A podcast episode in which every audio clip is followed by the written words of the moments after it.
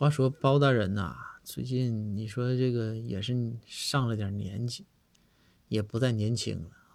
但是呢，包大人却不承认，总说自己啊年轻小伙子，身体棒。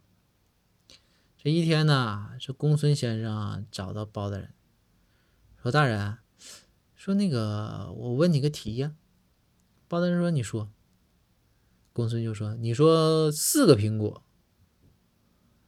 这个加一个苹果等于几个苹果？”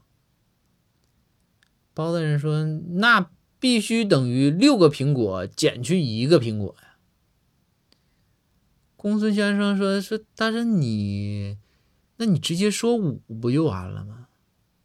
包大人说：“ 公孙，你懂不懂？